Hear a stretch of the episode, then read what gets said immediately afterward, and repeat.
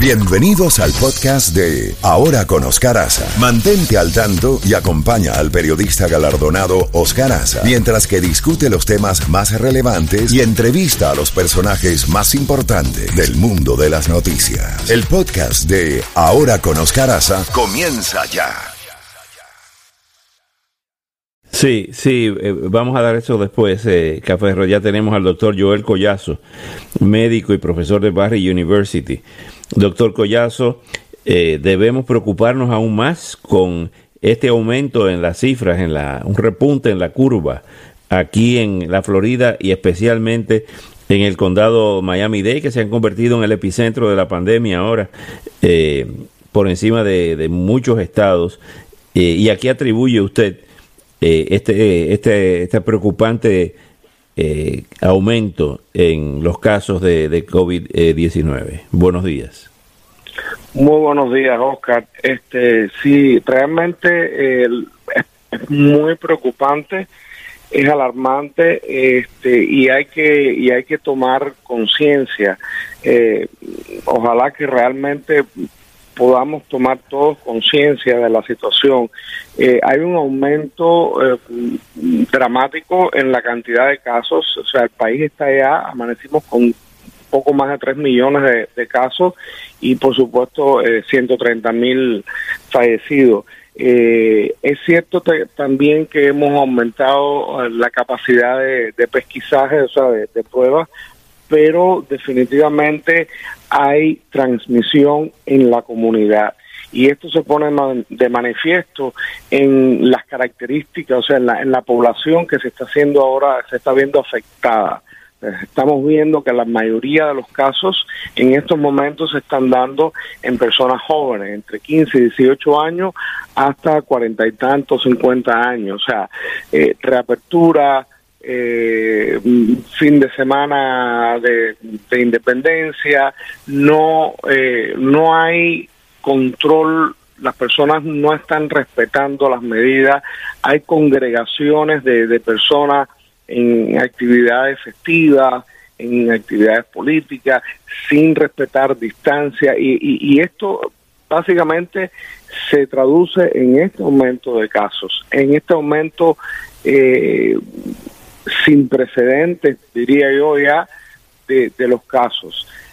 Y sí, eh, muchas personas se encuentran eh, confiadas o, tranquilas de que la cantidad, o sea, de muertes no aumenta de manera proporcional. Pero el problema es que, ya lo dijimos, o sea, la el grupo etario que está siendo mayormente afectado ahora es el grupo que no es más susceptible o que no tiene el mayor riesgo a morir porque no son los que desarrollan la, la digamos la, la forma más crítica de la enfermedad. Doctor Collazo, por otra parte, eh, está el problema económico, está el problema de si se vuelve a producir un cierre de pequeños negocios, van a quebrar esos negocios y lo que la gente está diciendo es que eh, prácticamente debemos acostumbrarnos a vivir con el, con el COVID-19. Y, y, eso está muy, es muy importante tenerlo en cuenta. El problema es que las personas no están teniendo en cuenta que eh, ya, por ejemplo, tenemos capacidades eh, completamente ocupadas en, en, cuidados intensivos en hospitales de Miami-Dade y Broward. O sea, ya se han copado capacidades en ciertos centros médicos, pero además de eso, las personas no están teniendo en cuenta que no es solamente el tema de, la, de los fallecimientos, de la mortalidad, sino el tema de las secuelas, secuelas en la salud física, secuelas en la salud mental, y estas secuelas van a eventualmente también a agravar la situación de nosotros mismos, o sea, de las personas, para poder producir para poder trabajar. Entonces, ya, perdón, doctor, que lo interrumpa. Ya, ya está comprobado que, que, deja secuelas mentales eh, y físicas el, el coronavirus. Eh, hay, hay, hay, hay depresión, hay trastornos, hay trastornos neurológicos, ¿verdad? Eh, de mayor o menor cuantía, personas que tienen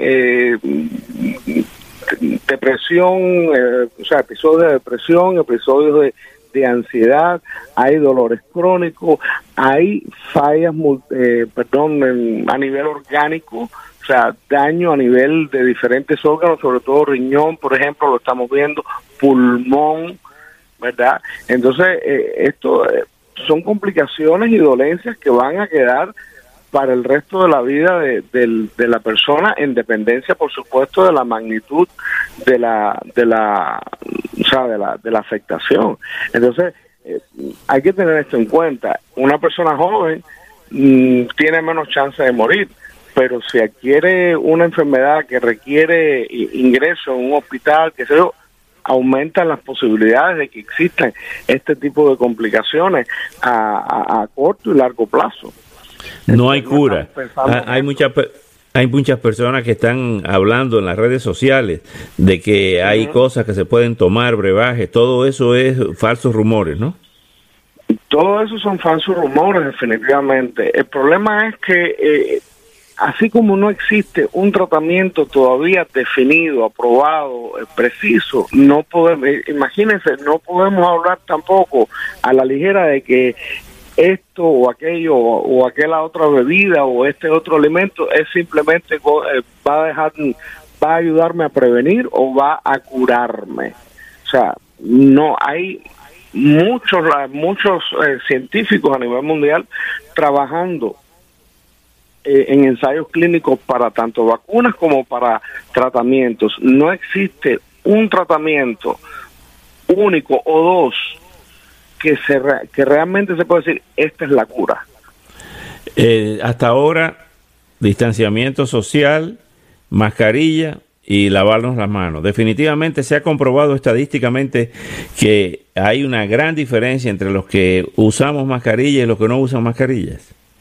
Está, está correcto, está, y es lo que hemos hablado en otras entrevistas, disciplina y disciplina social si, si no si no tengo yo la, la, la decencia, ya por decirlo de alguna manera, de cuidarme a mí mismo, pues tengo que tener la decencia de cuidar al, al, al prójimo, a, la otra persona. Entonces, eh, eh, se está viendo toda esta situación de, de personas que sencillamente por, por el derecho a su libertad propia, individual, pues no quieren usar la mascarilla, no desean usar la mascarilla. Y en estas situaciones está demostrado, o sea, lo vemos, no hace falta hacer un análisis estadístico. Enseguida que hay congregaciones, enseguida que hay eh, muchas personas sin usar mascarilla, sin guardar distancia social, hay repunte de casos, hay, hay incremento de casos. Se disparan los casos. Es evidente, es evidente, se disparan los casos. Doctor Joel Collazo. mismo. No nos queda de otra. Así es, doctor Joel Collazo, como siempre, muchas gracias, médico y profesor de Barry University, eh, por estos minutos.